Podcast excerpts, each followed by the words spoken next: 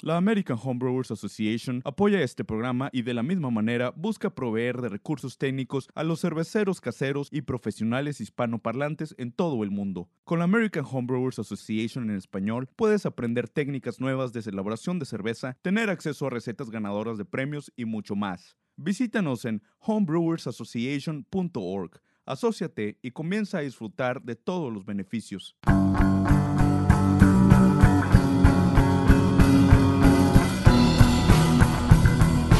Bienvenidos a este nuevo episodio de eh, Entre Cervezas, el programa en español de la Brewing Network. Mi nombre es Pablo Gómez. ¿Cómo estás, Edgar? Bien, Pablo, aquí deseándoles una feliz Navidad, feliz Año Nuevo, feliz Hanukkah, feliz todo, felices fiestas. Empezando un año nuevo, nuevo episodio. Aquí bien contentos.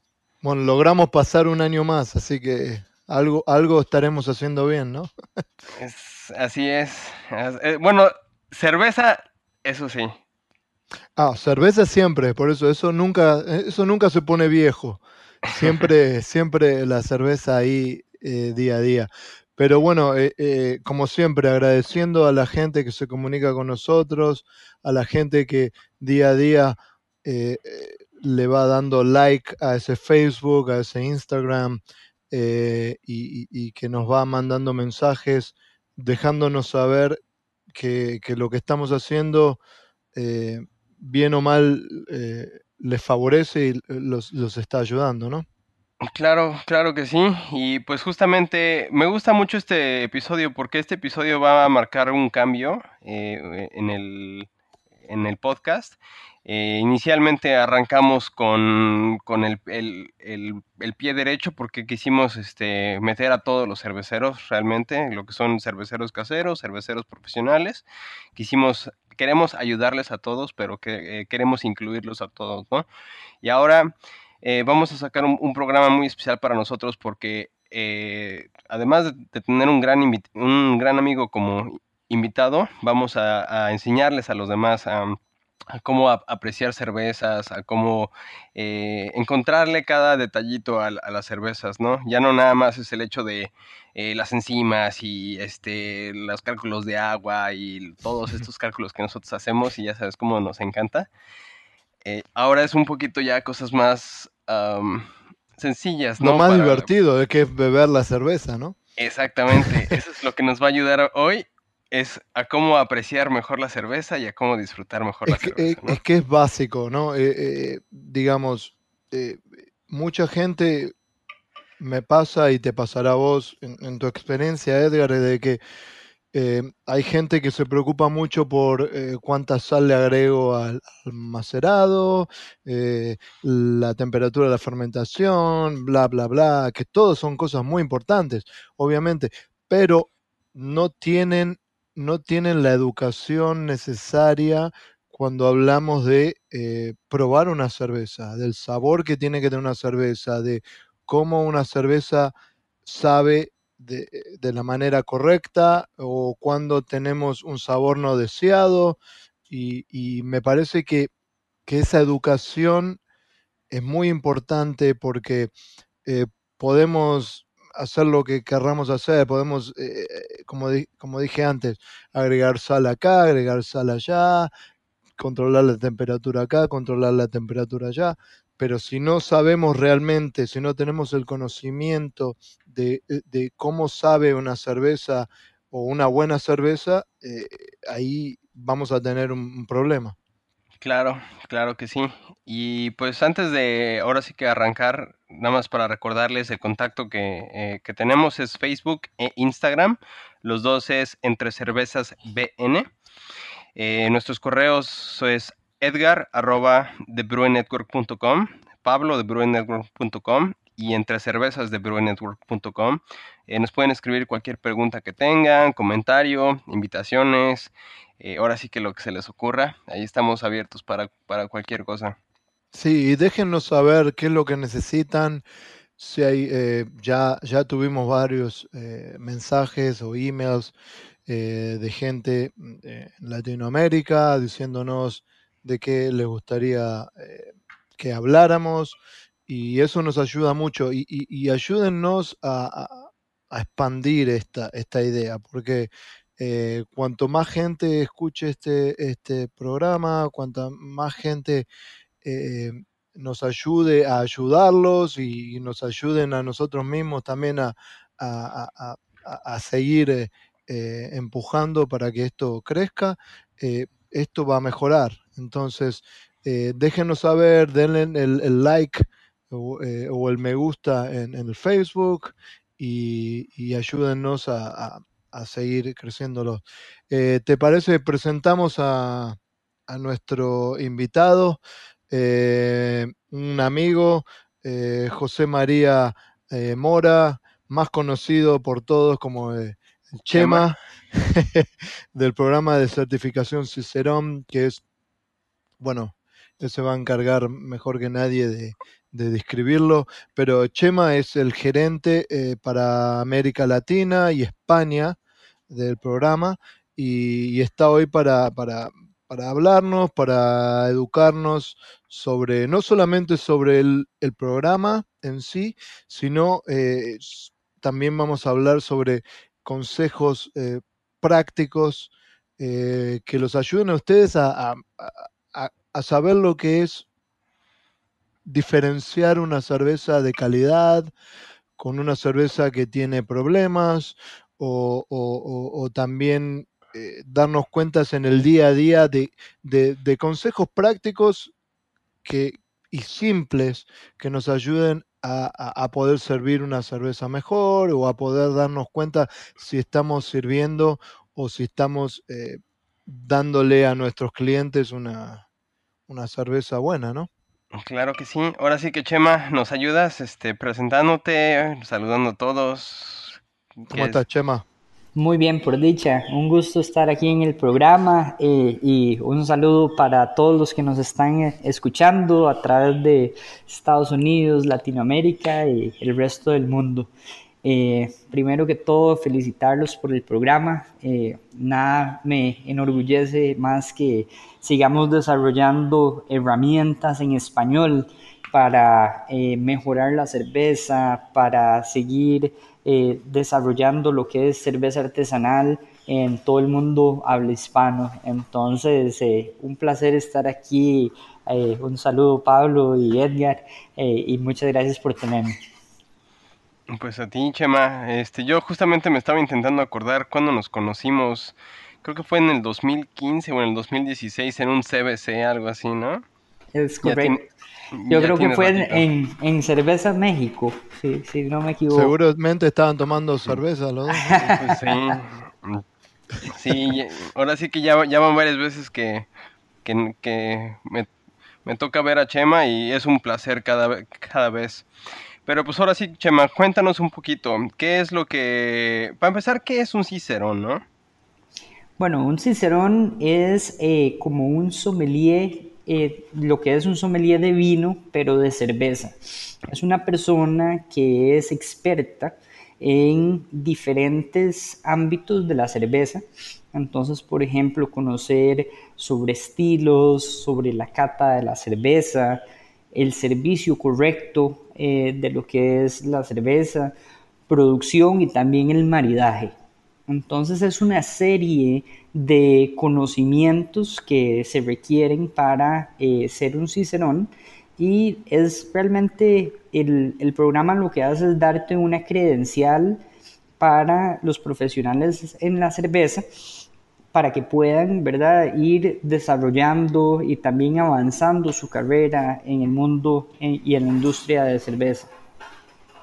A mí, a mí me fascina la palabra Cicerón, ¿no? Porque la, raíz viene de, o sea, ya desde hace muchos años, este, creo que viene desde la época de los griegos, y este, eh, probablemente viene de Marco Tulio. Uh, Griego, romano, ¿no? Algo así. Romano, algo así. Correcto. Pero, eh, eh, era una persona que se dedicaba eh, a, guiarte, ¿no? A través de el arte, la cultura, explicarte todo en un museo, explicarte las pinturas, este, toda la, historia, todo el arte. Y se aplica perfectamente para la cerveza, ¿no? Porque es una persona que realmente nos puede guiar a través del, sentido del gusto y del sentido del olfato, la experiencia que vamos a vivir al beber una cerveza en específico. Claro, y el mundo de la cerveza es muy amplio. Tenemos muchos estilos, cientos de cervecerías y cientos de opciones y a veces es un poco abrumador la cantidad de información. Entonces el trabajo de los Cicerons es ayudarnos a eh, buscar esas cervezas extraordinarias y eh, presentárnoslas eh, y también velar por que esas cervezas estén en la mejor calidad posible. Entonces, Chema, y, o sea, si yo me estoy recién metiendo en el, en, el tema de la cerveza y si yo estoy recién haciendo cerveza o empezando a, apreciar lo que es una cerveza artesanal, ¿cómo, cómo comienzo? ¿Cómo, cómo, cómo, cómo me meto y cómo empiezo a, tratar de convertirme en un cicerón o a, convertirme, a tratar de aprender con el programa? Claro, el, programa de hecho tiene 10 años eh, de existir y ya tenemos eh, una estructura bastante desarrollada para aprender. Nosotros eh, lo llamamos el, camino al, a Cicerone, o Road to Cicerone. Y básicamente tenemos cuatro escalones, ¿verdad? Cuatro niveles de certificación. desde el anfitrión certificado en cerveza, que tenemos más de 100.000 personas en el mundo. Luego, entre esos? fabuloso, fabuloso. Luego eh, tenemos eh, los Certified Cicero, eh, que es un examen ya que es presencial. El primer examen es en línea. Que prometí pasarlo este año. Exacto, estamos, estamos esperando eh, que Pablo sea Certified Cicero. Fabuloso. Y eh, tenemos eh, los dos niveles superiores, Advanced Cicerone y Master Cicerone. Ya a nivel mundial solo tenemos 18 en el nivel más alto. Entonces tenemos básicamente niveles para todos los tipos de necesidades. el primer nivel tenemos muchas personas eh, simplemente aficionadas eh, a la cerveza que lo toman para aprender un poco más, para entender más sobre eh, cómo funciona la cerveza y de estilos. y, pero está orientado en la industria mucho a lo que es personas que están atendiendo en bares y restaurantes, lo que es un bartender, lo que es el garzón o los meseros, también los que, las personas que tienen que hablar de cerveza en cualquier parte de la cadena, un vendedor de una cervecería, un distribuidor que está o importador de cerveza, todas esas personas tienen la necesidad de manipular la cerveza y eso es una responsabilidad también, porque si no la manipulas correctamente puedes dañar o no tal vez dañar completamente, pero sí deteriorar eh, la calidad de la cerveza. Entonces sí es importante eh, tener los conocimientos básicos. Claro, Y, para la gente que tiene cervecerías en, Latinoamérica y eso, y que tienen un bar, eh, yo creo que en mi experiencia, con el primer nivel ya bastante conocimiento uno tiene que tener sobre estilos y sobre ciertos digamos, conocimientos básicos de lo que es una buena cerveza o una mala cerveza con problemas que puede ayudar a muchas cosas, ¿no? A, mejorar la calidad del, servicio, ¿no, Chema? Absolutamente. Y el primer nivel es un nivel que eh, está hecho para que se pueda estudiar y aprobar el nivel rápidamente. ¿Verdad? Eh, tiene muchos conceptos muy importantes, eh, algunos de los que vamos a hablar hoy para la calidad de, eh, de la cerveza, obviamente son, están relacionados con, con, este primer nivel, y, pero realmente no es un examen que te vaya a quitar demasiado tiempo, que vaya a ser una inversión grande. Realmente nosotros recomendamos entre una semana y un mes de estudio para probar el primer nivel. Ahora, todos los niveles van eh, sumando dificultad y conocimiento, entonces ya para el Certified Cicerone, menos de seis meses de estudio no recomendamos porque sí es importante, ¿verdad?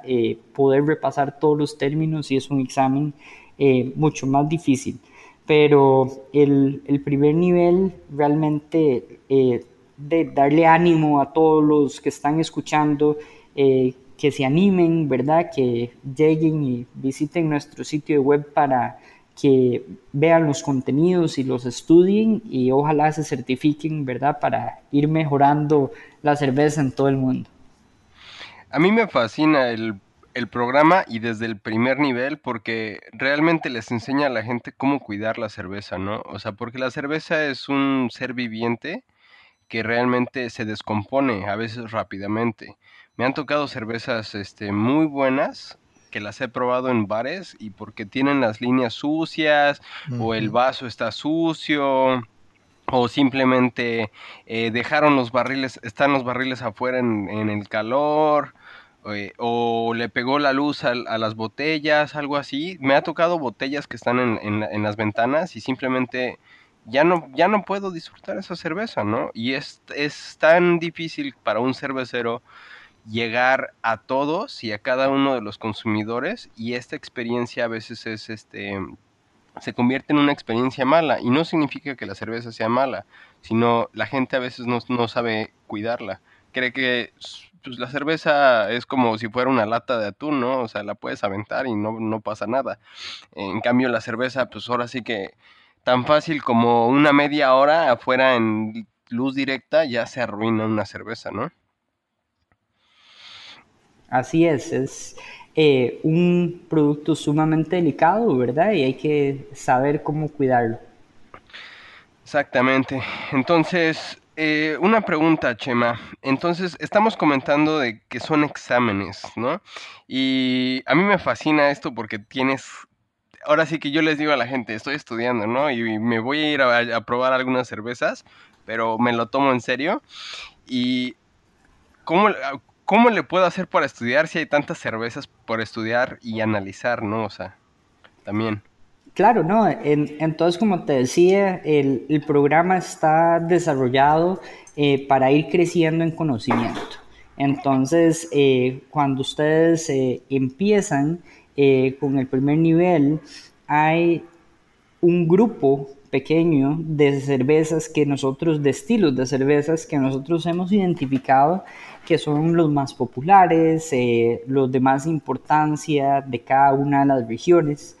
Entonces, en lugar de agarrar tal vez un libro de estilos de cervezas y leerte eh, todos los estilos, el aprender con nuestro programa te ayuda a enfocarte en pocos estilos para que vayas eh, desarrollando los fundamentos de lo que es cómo se desarrollaron todos los estilos que tenemos eh, ahora en día.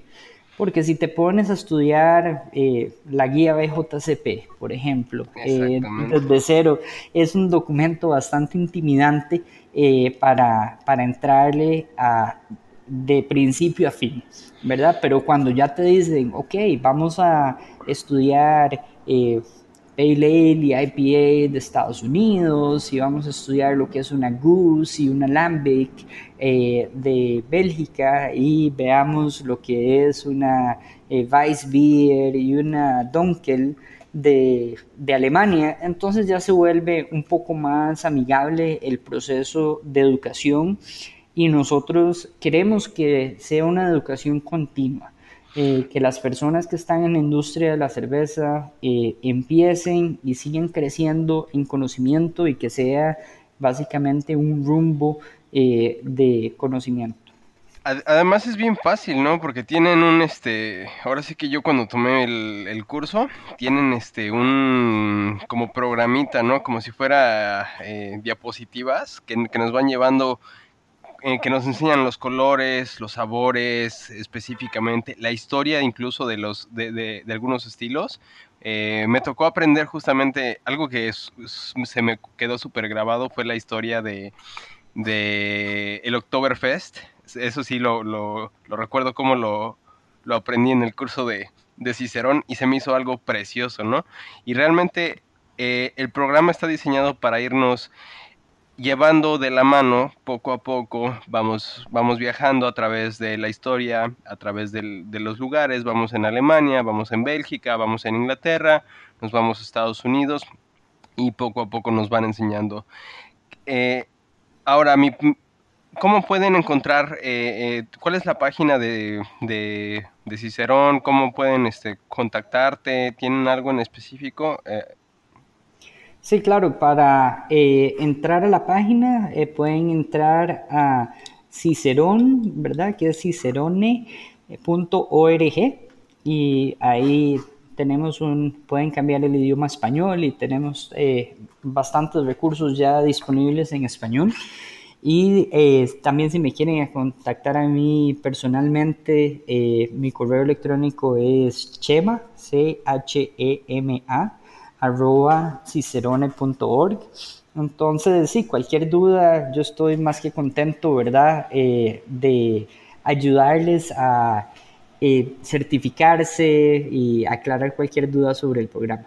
Sí, y Chema, te agradecemos que, que, que por estar también en el show y que ustedes también, quiero agradecer a Cicerón por apoyar este, eh, este programa eh, desde el minuto uno, desde el primer, desde el primer episodio, eh, el Cicerón nos estuvo apoyando. Eh, también, Edgar, creo que estuvieron hablando de que vamos a tener una, una, rifa entre los oyentes, algo así, así. es, vamos a tener este en los próximos días, después de haber ahora sí que soltado el episodio, vamos a sacar una rifa, vamos a tener una una este, dinámica en, redes sociales para, para que el afortunado que logre ahora sí que el cometido de, de todo esto eh, se va a llevar el primer nivel, así es, ¿verdad, Chema? Sí, entonces el, el premio eh, va a ser un código para eh, canjearlo por el Beer Savvy. El Beer Savvy es el curso eh, que te prepara, que nosotros desarrollamos, es en línea y te prepara para el primer nivel, para el primer examen, que es el anfitrión certificado en cerveza. Eh, además de eh, incluir, ¿verdad? Un curso que lo tienes disponible por 90 días, incluye la oportunidad de rendir el examen. Entonces, eh, mucha suerte a todos los que participen, ¿verdad? Y eh, es una excelente oportunidad para eh, aprender y obtener su primer nivel de certificación, así de fácil. Bueno, gracias Chema y gracias al programa también de Cicerón por esto. ¿Y qué les parece? Hacemos el primer corte y volvemos y ya nos metemos de lleno a hablar sobre puntos, distintos puntos que, van a ayudar a la gente que nos está escuchando a, darse cuenta de las diferencias entre una buena cerveza, una mala cerveza, una cerveza servida de la manera correcta, eh, un vaso sucio para cerveza, un vaso limpio, bla, bla, bla, bla, bla, lo que sea que hablemos, pero eh, nos metemos de lleno cuando volvemos, ¿les parece? Excelente. Ahorita, ahorita regresamos. Vamos. El programa de certificación Cicerón está emocionado de anunciar el lanzamiento de su ebook Introducción a la cerveza en español. Este es un libro corto que ofrece conocimientos sobre la mejor bebida del mundo, la cerveza. Con un enfoque en sabor, este texto explica sobre los estilos más comunes para que puedas entender mejor la cultura de la cerveza y así puedas explicarla a otros. Encuentra Introducción a la cerveza ya en amazon.com. Estamos de vuelta. Este, gracias por esperarnos, gracias a los auspiciantes. Chema, mi pregunta es, no sé si es muy complicado o no, pero es lo que pasa muy a menudo. Me siento en la barra, miro eh, la carta o miro las cervezas que hay, pido X cerveza, el bartender me la sirve, más o menos trata de darle alguna espuma o no, a veces fallan, a veces no, pero cuando me presenta el vaso enfrente a mí, estoy sentado en la barra, ¿qué es lo que estoy buscando visualmente como, como para empezar a ver si, si, estoy tomando la cerveza que debo estar tomando o, o de la manera que debo estar beberla después de visualizarla? Absolutamente.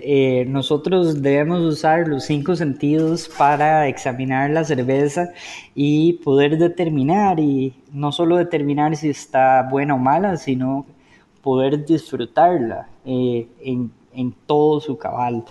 Eh, es importante, ¿verdad? Desde que te la sirven, ver eh, incluso la técnica de servido. Eh, es importante ahí que, que mencionabas la espuma. La espuma no solo le da belleza a la cerveza, sino que genera una capa protectora, ¿verdad?, entre el medio ambiente y la cerveza, permite que la carbonatación esté correcta, ¿verdad?, mucho mejor que si una cerveza no se sirve, ¿verdad? Y se toma directo de la botella. Entonces, el, la primera recomendación es que, que, sirvamos las cervezas, ¿verdad? Que usemos vasos eh, y ya sea cerveza de barril o cerveza de botella, que usemos la cristalería apropiada para poder sacar lo mejor de cada una de las cervezas. Eso me fascina, porque ahora sí que como dices tú, hay que aprender a apreciar una cerveza con los cinco sentidos. Y cuando decimos los cinco sentidos, a veces la gente me dice, oye, pero, pero todos, o sea, cada uno de los cinco sentidos. Y les digo, sí, o sea, la cerveza la empezamos a disfrutar desde el primer momento, ¿no? Y me dicen, ¿cuál es el primer momento? Y les digo, es el más precioso del mundo, porque tienes, llevas un viernes súper pesado, está súper complicado tu día, terminas 6 de la tarde, llegas al primer bar y lo primero que escuchas es esto. ¿A poco no es delicioso? Delicioso. Entonces, desde ese momento podemos apreciarlo, ¿no? Y aunque pareciera chiste, eh, eso nos, nos, ayuda a entender realmente qué tipo de carbonatación vamos a esperar. Si es un pop muy grande, realmente estamos esperando una carbonatación algo intensa. Si no hay, si no hay ese pop, si no hay ese, ese, ese, golpe, eh, nosotros, todo el mundo es así como que, oye, la cerveza desde el principio, pues está mal o qué le pasó o algo, ¿no? Después hay que, hay que servirla y hay que poderla apreciar visualmente, ¿no? Los colores, si está turbia, como comentas tú, la, la, espuma, si tiene este, burbujas grandes, burbujas pequeñas, van a afectar nuestra nuestro manera de apreciar esa cerveza. Porque las burbujas grandes hacen una hacen cierta astringencia con, con, con los granos eh, que, no, que no nos van a dejar disfrutar. Por eso eh, Guinness a mí me fascina porque tiene una, una espuma súper, pero súper pequeña, ¿no? Absolutamente. Y también es importante, ahora que hablamos de burbujas, que eh, este es uno de, de, los consejos prácticos, cómo identificar fácilmente si un vaso está limpio o no, eh, es mediante las burbujas. Exactamente. Eh, el vidrio en sí no tiene la capacidad de adherir burbujas eh, directamente al vidrio. Cuando nosotros eh, tenemos una cerveza servida, tiene la parte líquida a donde se encuentra la cerveza y en esa parte no debería haber ninguna burbuja que se quede estática con el vidrio. Si es así, es porque hay algún aceite, hay alguna grasa que se quedó eh, en el vaso, probablemente del proceso de limpieza o eh, de algunos residuos de, de, algo más. Y entonces siempre queremos, ¿verdad?, que la parte líquida de la cerveza esté bien lisa, sin ninguna burbuja. Ahora, una vez que nos tomamos la cerveza y nos terminamos la cerveza, vamos a ver burbujas adherirse al cristal, una vez más al vidrio, y a eso le llamamos encaje. El encaje se forma cuando eh, son los, rastros de cuando vamos tomando la cerveza y el encaje es un eh, atributo positivo de que el vaso estaba bien limpio. Entonces, básicamente lo que queremos es que cuando se sirva la cerveza no tengamos burbujas adheridas al vidrio y una vez que terminamos de tomarnos la cerveza, deje un bello encaje que va a decirnos que el vaso estaba limpio y que la cerveza es de una excelente calidad.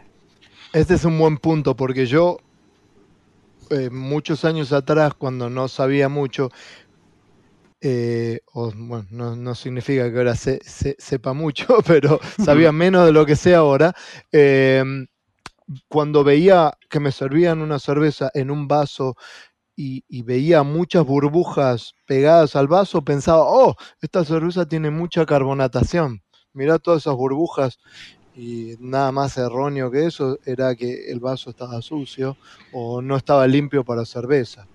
Eh, pero eh, hablando también de eso, ¿cómo nos damos cuenta, eh, Chema, de, que estamos tomando una cerveza de, calidad comparada a algo, eh, digamos, cuando, cuando estamos viendo una cerveza en un vaso, eh, al margen del vaso, ¿qué, otras cosas nos fijamos eh, ya más que nada tratando de ver, digamos que el vaso está limpio? ¿Qué otras cosas estamos mirando como ya, digamos, juzgando la cerveza que estamos tomando? o que está enfrente de nuestro? No, definitivamente eh, la apariencia es muy importante, entonces ya a nivel de apariencia empezamos a ver que no haya, por ejemplo, partículas flotando en la cerveza. Eh, tenemos eh, que tomar en cuenta también cuál es la claridad de la cerveza, que es diferente, un atributo diferente al color de la cerveza. Podemos revisar también lo que es la retención de espuma. Y realmente eh, ya aquí empezamos a entrar en, lo que es eh, características individuales por el estilo, porque no hay una guía única de características para todas las cervezas. Eh, hay cervezas que tienen poca retención de espuma y eso es una característica adecuada según el estilo. Entonces aquí lo que es importante es eh, empezar a educarse en cuáles son los atributos correctos eh, y para eso tenemos, por ejemplo, la guía BJCP de cada estilo de cerveza y cómo podemos identificarlos para cerciorarnos que estén presentes o que no estén presentes. Perfecto. ahora, ya la vimos, ya la escuchamos, sigue lo más importante, empezar a olerla y empezar a saborearla, ¿no? Entonces, aquí a partir de, los aromas y de los sabores es donde podemos encontrar algunos errores. Eh, eh, aquí es donde entra el programa de Cicerón a ayudarnos a encontrar esos errores, a distinguir esos errores. Sin embargo, ¿qué podemos encontrar en olfato y qué podemos encontrar en gusto? que pueden ser atributos positivos o atributos negativos en, la cerveza. Claro, el, gusto y el olfato eh, son dos sentidos que están muy ligados, pero antes de, eh, tenemos siempre esa tentación de empezar a tomarnos la cerveza, eh, pero es muy importante, muy importante olerla, ¿verdad? Y poder apreciar la cerveza y poder analizarla con la nariz porque es un instrumento de cata muchísimo más eh, avanzado que el gusto. Eh, entonces les recuerdo un poco de eh, lo que es nuestra fisiología, cómo funciona nuestra nariz y cómo funciona nuestra lengua. Nuestra lengua tiene capacidad de muy limitada de diferenciar sabores puede diferenciar lo que es el dulce, el ácido, el amargo, el salado y también más recientemente eh, se ha descubierto que podemos eh, detectar el umami y también la grasa. Entonces tenemos seis... ¿Qué es el umami? Para, para dejarlo más claro para ciertas personas que no saben, escucharon lo que es el umami, pero no saben lo que es. Por supuesto, ya, ya te explico, pero entonces tenemos eh, seis sabores y realmente esos son los seis sabores que podemos eh, detectar con nuestra lengua, con nuestras papilas. El umami es eh, un sabor que, siempre nos cuesta describirlo un poco. Pero ¿qué es? Es el, sabor que se encuentra en ciertos alimentos y que potencia los otros sabores. Por ejemplo, está presente en lo que son carnes de res, está presente en el queso parmesano, está presente en muchos hongos y es un sabor eh, que que lo describimos como delicioso. Eh, científicamente es el eh, glutamato de monosodio eh, lo, que, lo que lo genera, ¿verdad? Que es como similar a, la sal, ¿verdad? Lo, podríamos describir físicamente más como una sal, pero a mí lo que siempre me gusta es que le da ese toque especial a los platillos.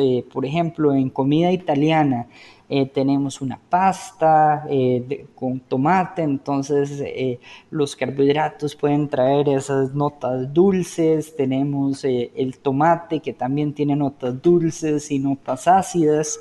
Y al final de eso cerramos con un queso parmesano y ese queso parmesano aporta umami y hace que los otros sabores exploten aún más. Entonces es un potenciador de sabor. A, mí, para mí es, este, la descripción perfecta viene siendo, o bueno, yo, yo como yo lo percibo, viene siendo como salsa de soya, ¿no? Absolutamente. Em, y bueno, y, también así quiero, eh, de la misma manera que eh, Cicerón nos ayuda a entender y a aprender nuevas cosas. También eh, nuestro otro auspiciante, eh, la American Homebrew Association, nos ayuda a, aprender cosas para hacer cervezas y, nos dio un nuevo, nos dio un código para nuestros eh, oyentes que los va a ayudar a, a ahorrar dinero. si se asocian a la American Homebrew Association, eh, yendo al homebrewersassociation.org pueden obtener 5 dólares de descuento con un código eh, eh, que es entre serv 18 sería E N T R E C E R V 18 y se pueden em, obtener 5 dólares de descuento para su asociación anual y ahí hay mucha información también. Vamos a un corte más y seguimos con Chema charlando eh, sobre off flavors y demás, todo lo que sea concerniente a, a que sepamos beber mejor la cerveza que nos ponen enfrente. Gracias. Volvemos enseguida. Recuerda que tú puedes probar los defectos de cerveza que fueron explicados en este episodio desde tu casa, con los kits de Off Flavors del programa de certificación Cicerón. Estas pastillas son fáciles de mezclar y no solo te sirven para estudiar para los exámenes de Cicerón, sino que también te sirven para entrenar a tu equipo en la cervecería o para avanzar en tus conocimientos como homebrewer. Para seleccionar el kit que se adapte a tus necesidades, visita ciceron.org slash flavor-training. Bueno, estamos aquí de regreso y ahora sí, Chema, cuéntanos, ya la vimos, ya la olimos, ya sabemos, este, ahora sí, hasta lo que es el umami, pero queremos saber realmente qué estamos buscando cada vez que vamos a tomar una cerveza, ¿no? Porque a mí me fascinan esas cervezas que estás tomando y de repente volteas y dices, ¿qué estoy tomando, no? Porque tienen una complejidad de sabores que puedes encontrar. Yo he encontrado hasta 20 diferentes sabores en una cerveza, ¿no? Y cómo podemos... Ah, lo que se llama la cata, ¿no? Exactamente, hay que disfrutarla. Absolutamente, y mi pregunta es, ya la oliste, pero la oliste bien, eh, porque la nariz, eh, a diferencia de la lengua, sí puede detectar miles de compuestos. Entonces, cuando estamos catando cerveza, eh, prestamos mucha atención a lo que es el olfato y no solo olerla una vez, sino que olerla de diferentes maneras. Eh, la forma que nosotros enseñamos para catar la cerveza tiene diferentes métodos de analizar la cerveza, que uno es, por ejemplo, a distancia, porque hay compuestos sumamente sutiles que si empezamos la cata con la cerveza muy cerca de nuestra nariz, vamos a perder esa oportunidad de poder analizar estos aromas.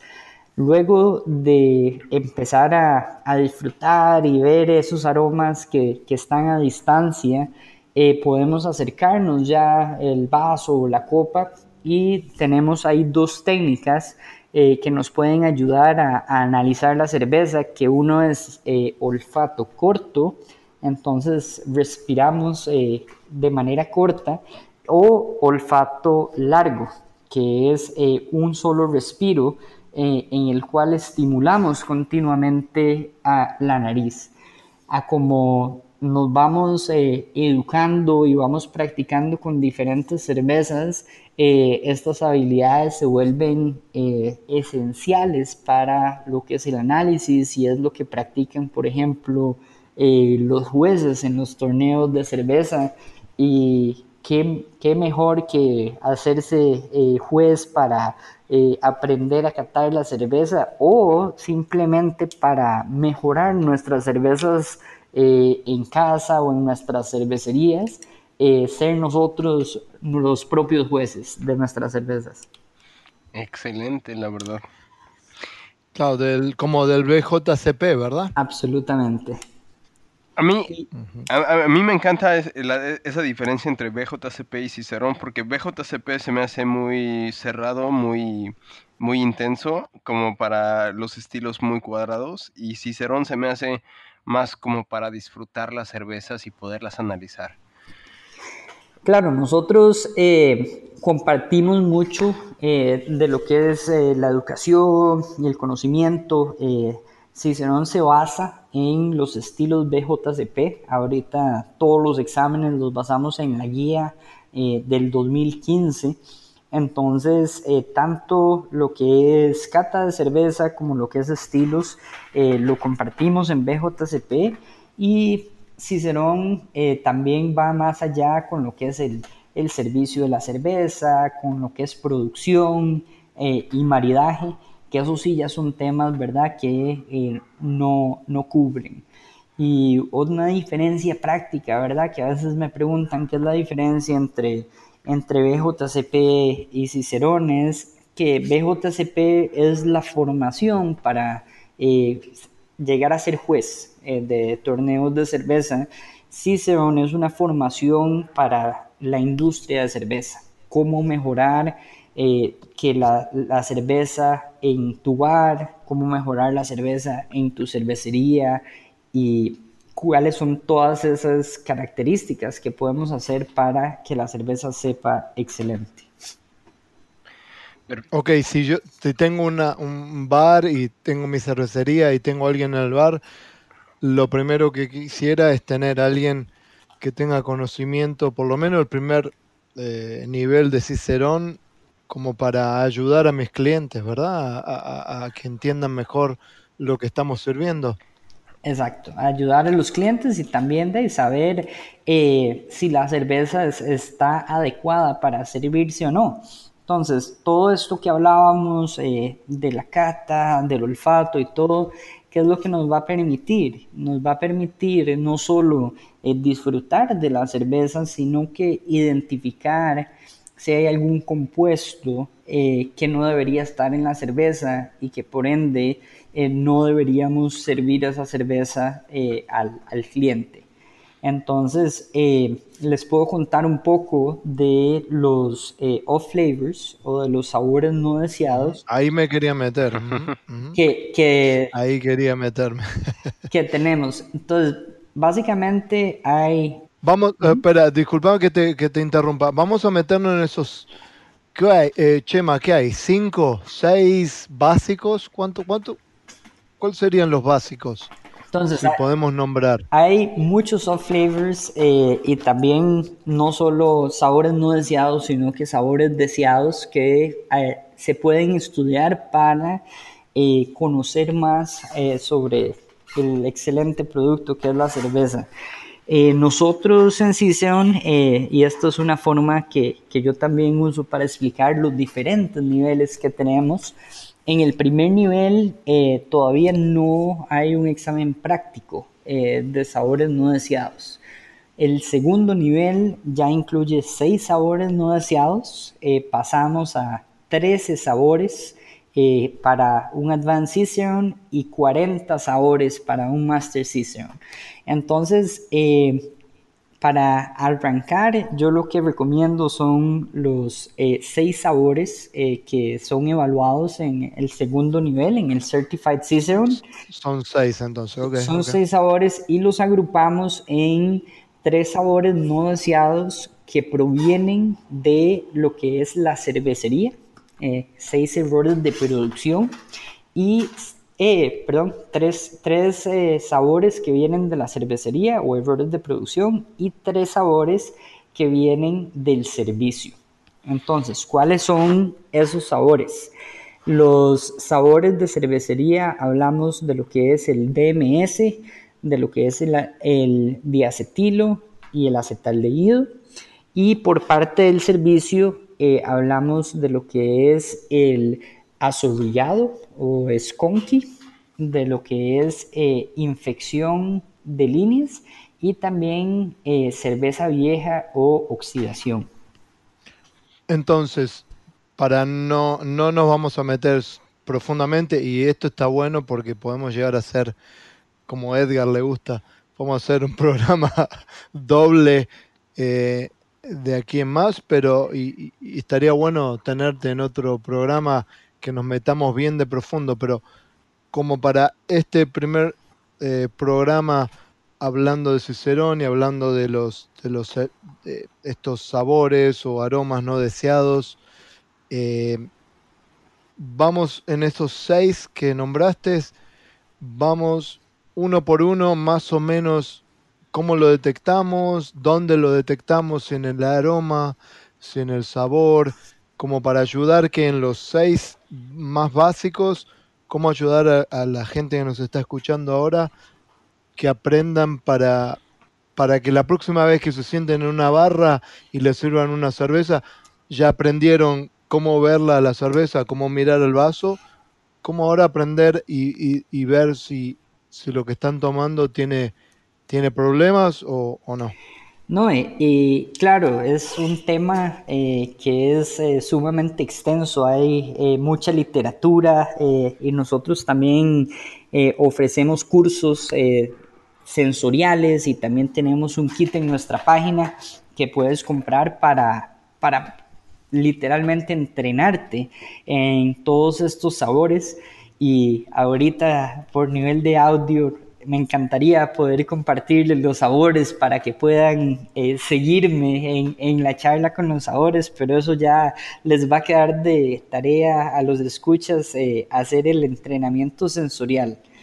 Por el momento, lo que podemos hacer es eh, introducir los sabores, como decías, y hablar un poco de básicamente, claro, básicamente. Y cómo evitarlos también, porque es, es importante saber cómo evitarlos. Entonces, el DMS eh, se relaciona normalmente con aromas de eh, maíz enlatado, ¿verdad? E, ese es el, eh, el clásico, ¿verdad? Sabor que se detecta en la cerveza y es un sabor que se genera especialmente en las cervezas pálidas en los momentos en que estamos hirviendo la cerveza en la producción y también en los momentos en que ya procedemos, terminamos el hervor y estamos enfriando. ¿Qué es lo que nosotros vamos a querer para reducir el DMS si, está, eh, si estamos teniendo este problema? Un hervor bastante fuerte y además de un hervor bastante fuerte, un enfriado rápido. Eh, normalmente eh, hay más causas, pero eh, estas son como las más prevalentes eh, con, con, este eh, tipo de defecto. Okay. De hecho, las me parece que las eh, maltas con mayor cantidad de proteína casi siempre tienen un poco más de DMS. Entonces, ahora sí que eso es, eso es importante también tenerlo en consideración. Y hay cerve o las que no están modificadas. O las que no están modificadas. Correcto. O eh, ahora sí que también ahí nos podemos meter otra media hora en eso. Sí, podemos estar hablando un eh, show completo. Este, lo importante es también saber que incluso el DMS en muy bajas concentraciones hay cervezas que es, eh, eh, aceptable e incluso agradable, ¿no? Eh, me parece, las principales vienen siendo de Alemania, las que más me gustan, que traen un toquecito de DMS, ¿no?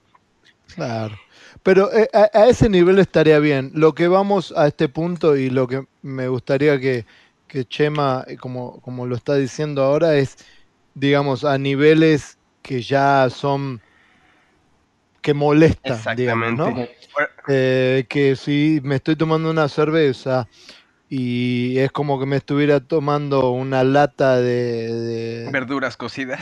Sí, de verduras cocidas, o sí, o de, o de, sí, como le dicen, eh, como le decimos en Argentina, choclo. el choclo, eh, y ahí me molestaría, y ese es el punto la idea es que, agarren la idea general. ¿Cuál sería otro, eh, Chema? No, hablemos eh, de dos juntos. Tenemos el eh, diacetilo y el acetaldehído. Si bien son compuestos sumamente diferentes, ambos tienen la similitud de que vienen de fermentación, ¿verdad? Entonces el diacetilo lo vamos a reconocer normalmente como mantequilla o palomitas de maíz en la cerveza, mientras que el acetaldehído nos recuerda eh, a lo que es como manzanas verdes, como a los aromas que, encontraríamos como en sidra o que con, eh, bien frescos, ¿verdad? De, una manzana eh, verde. nada más así como comentario, en México tenemos un dulce que me fascina, y lo odio ahora porque eh, a mí, yo de, yo de chiquito siempre me lo, o sea, me, encantaba este, comerlo. Era el dulce Tommy. Tiene un osito ahí y es un, este, es un dulce blanco, eh, es un dulce con envoltura blanca y roja. Y de chiquito recuerdo que me fascinaba, ¿no? Y ahora desde que aprendí lo que es el diacetilo, eh, tiene ese sabor de, de butterscotch.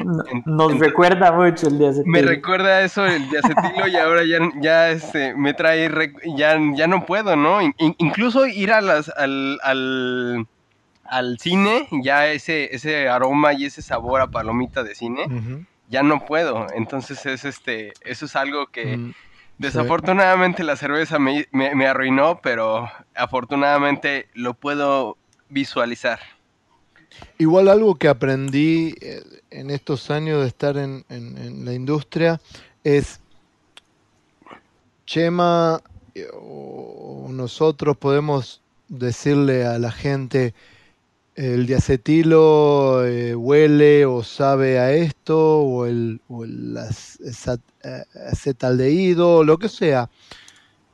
Pero cada uno tiene su percepción, ¿verdad? Entonces, es muy importante, es muy importante que, eh, por ejemplo, el acetaldehído está siempre relacionado a la manzana verde, pero a alguna gente les les parece algo, no sé, eh, diferente. incluso. Lo que sea, claro, lo que sea, lo que sea que a ustedes que nos están escuchando, lo que sea que a ustedes les parezca, si les parece, eh, a mí por ejemplo el acetaldehído me parece a, ¿cómo se llama el líquido ese que se usa antes, el thinner que se dice en inglés? El que se usa antes de, de pintar. Sí igual se le dice eh, tiner aquí en Costa Rica. El tiner, el tiner, bueno, a mí me huele a eso. me huele a eso, no me huele a manzana verde ni nada. Ahora, entonces, lo que sea al próximo que lo está oliendo le puede oler a lo que sea. mientras uno sepa que lo que huele es acetaldehído, eso es lo que importante. Si a mí el acetaldehído me huele al, al, al, no sé, a, lo que sea, a, la pared de mi casa, bueno, cada vez que me acuerde de la pared de mi casa y huela eso, eso es acetaldehído para mí, eso es acetaldehído. Por eso es muy importante, siempre hay, todos tenemos distintas narices, todos tenemos distintas percepciones del, aroma, del sabor, de todo, somos todos distintos.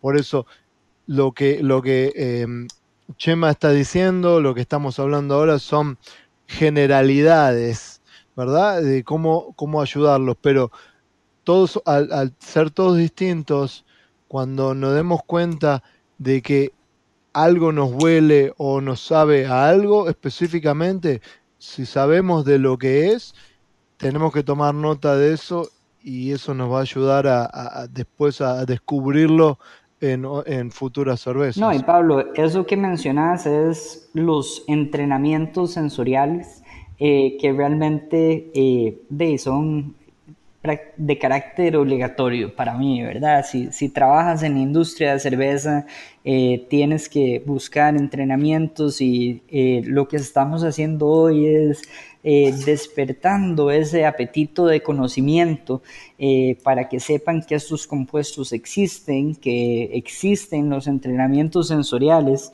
pero realmente invitarlos a, a que participen en entrenamientos locales, participen en conseguir un kit eh, para que se puedan entrenar, porque es la, única forma. ¿verdad? Sí, nosotros eh, vendemos eh, un kit que incluye estos seis sabores que estamos discutiendo y, lo mandamos a cualquier parte del mundo. Entonces, si, si ocupan conseguir uno, con mucho gusto de nuestra página lo pueden conseguir.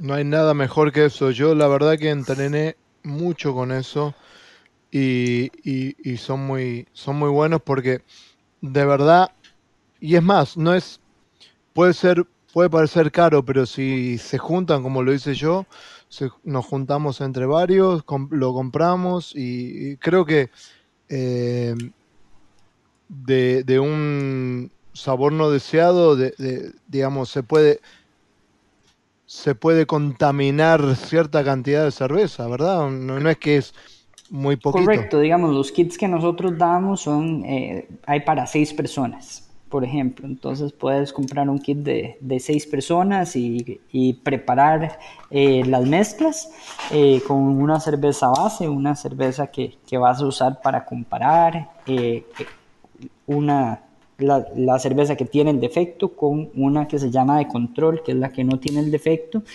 Y eh, yo siento que es muy valioso, eh, no solo para compartir costos, sino a nivel de discusión, hacer estos ejercicios en grupo. Excelente. Bueno, regresando ahora sí que al diacetilo y el acetaldehído, ya, ya, este, ya vimos a lo que sabe, pero ese, ¿cómo lo podemos solucionar, Chema?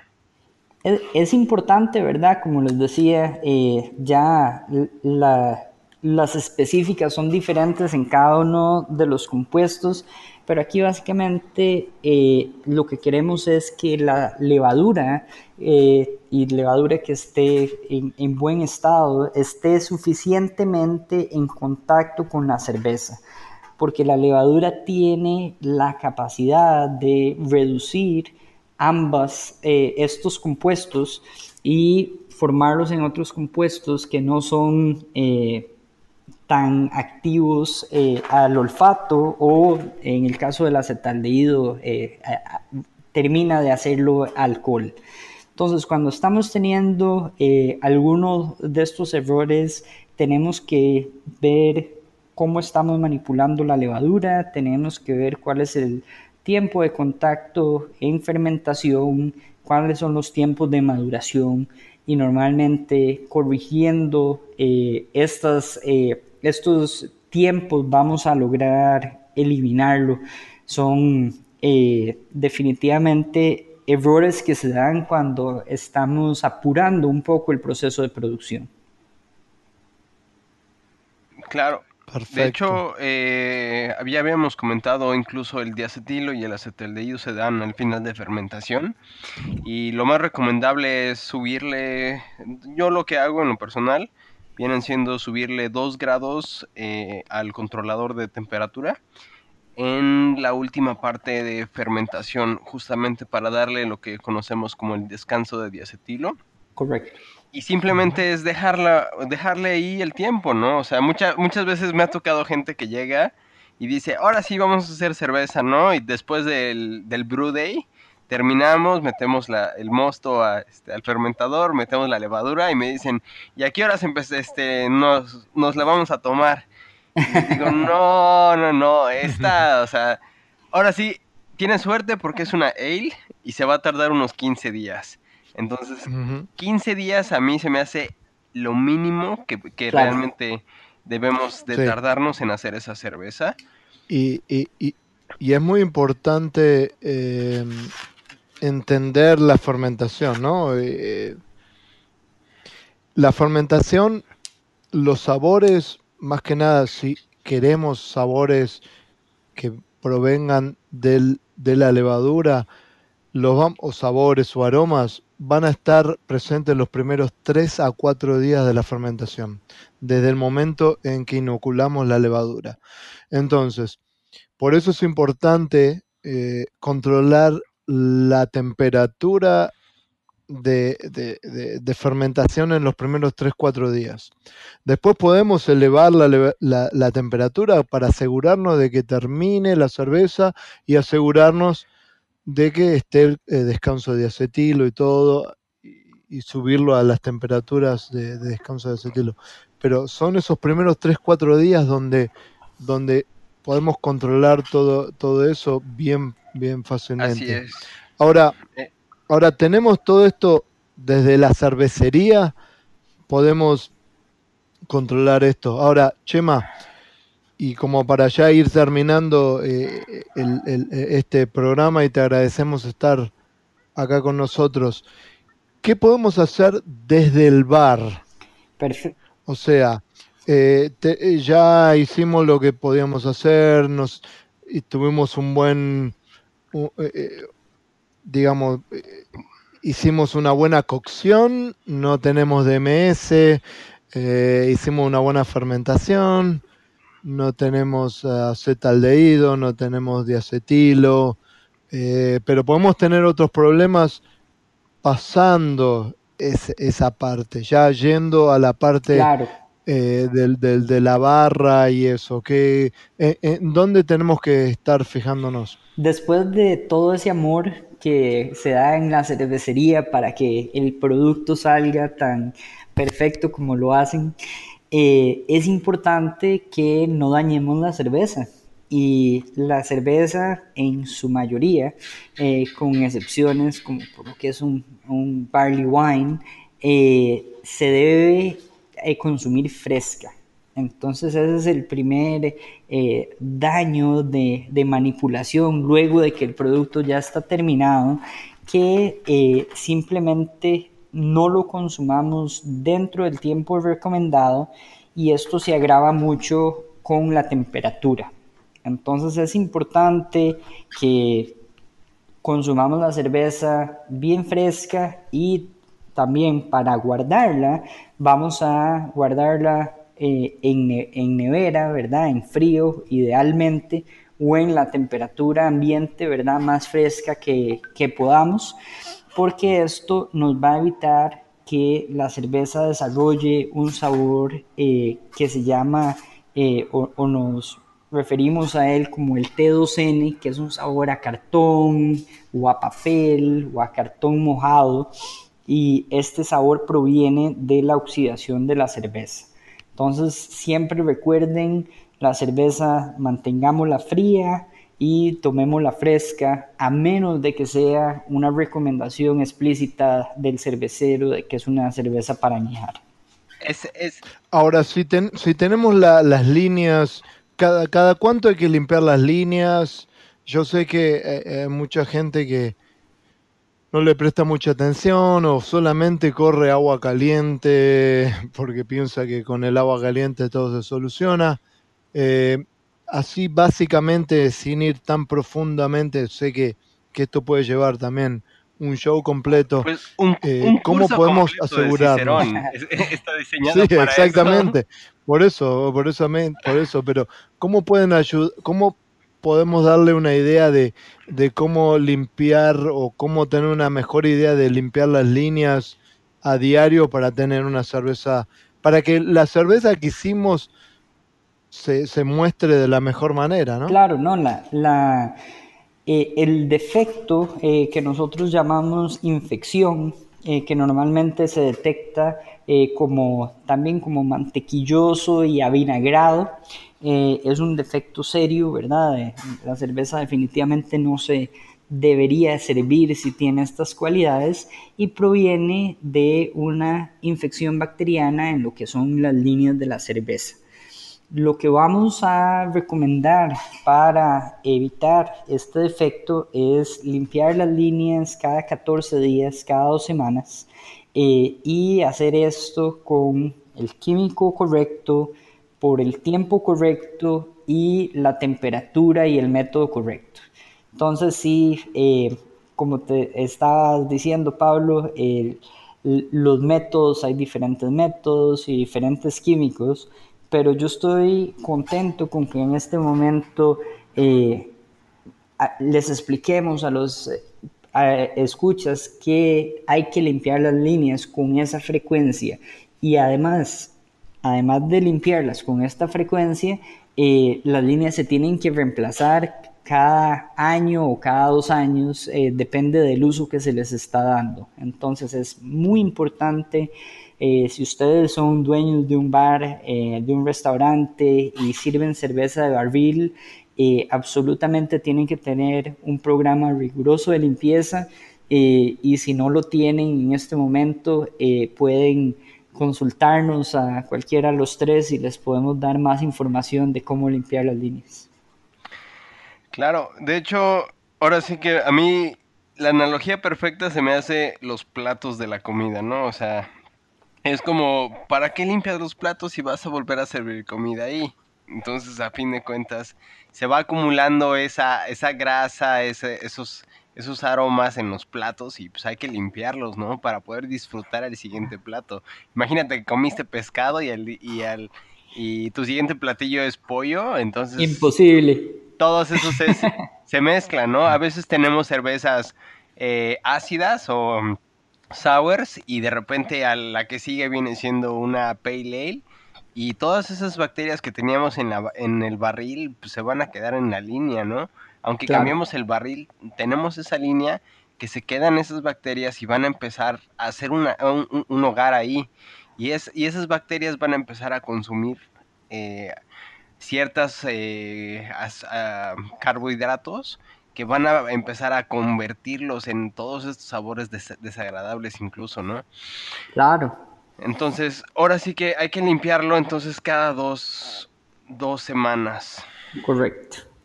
Y... hay que hacer buena cerveza, hay que asegurarse de tener una buena fermentación, una buena, una, una buena cocción, eh, limpieza, eh, ¿Qué más? En, la barra tener las líneas limpias, la cristalería limpia y, más que nada eh, ir a online y go ciceron.org.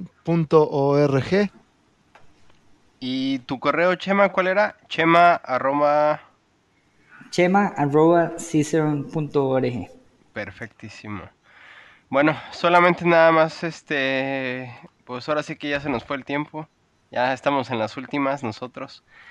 Eh, nos queda nada más recordarles eh, meterse a las páginas eh, Facebook e Instagram entre cervezas BN, nuestros correos que vienen siendo Edgar arroba entre perdón, Edgar arroba de Pablo de Bruin, arroba de Bruin, de Network.com, entre cervezas arroba de network.com Eh, y recuerden que nos pueden mandar ahí cualquier pregunta, cualquier comentario, invitaciones, cervezas, lo que quieran. Eh, estamos ahí para ayudarles. Pablo, ¿alguna última cosa? Chema, eh, más bien, ahora sí que tienes No, el micrófono. Muchas gracias por eh, tenerme aquí en el programa y espero que hayan disfrutado eh, de esta charla el día de hoy y espero estar de vuelta pronto. Pues a ti, Lo vas a estar, lo vas a estar. ya, ya sabes, Chema, si no nos estamos viendo en Cerveza México, en, en este CBC, en World Beer Cup, pues ya sabes que nos, nos encontramos ahí siempre. CBC, nos vemos en Denver. Yo no sé, yo, yo, yo estoy viendo a ver si voy todavía. ¿Tú vas a ir, Chema? Estoy viendo a ver si voy, eh, estoy ma- ma- Ah, más con, bueno, con están eventos viendo, pero bueno. latinoamericanos por el momento. Sí, es que ya, ya de repente hay tantos eventos que ya no sabemos ni a cuáles ir. Bueno, pero a- ahí nos estamos eh, charlando y nos estamos viendo eh, eh, en uno u otro. Yo sé que, que ahí nos vamos a encontrar. Más bien, ustedes no van a algún evento en Latinoamérica pronto. Eh, Pablo, Pablo, pues Pablo estaba hace poquito allí con, en, en Cerveza México contigo, ¿no? Ahí Ajá. estuviste. Ahí estuvimos juntos. Justamente, este, yo ahorita no tengo nada para, para América Latina, eh, pero pues si no, Ya vendrá. Ya Ya Ya vendrá. vendrá. vendrá, ya vendrá. Ya no sé dentro de poco. Pero bueno, Este, bueno, saludos amigos, gracias, gracias por, eh, por eh, Chema, gracias, gracias Edgar y nos vemos en el próximo. claro Hasta el próximo. Salud. Muchas Pues, gracias.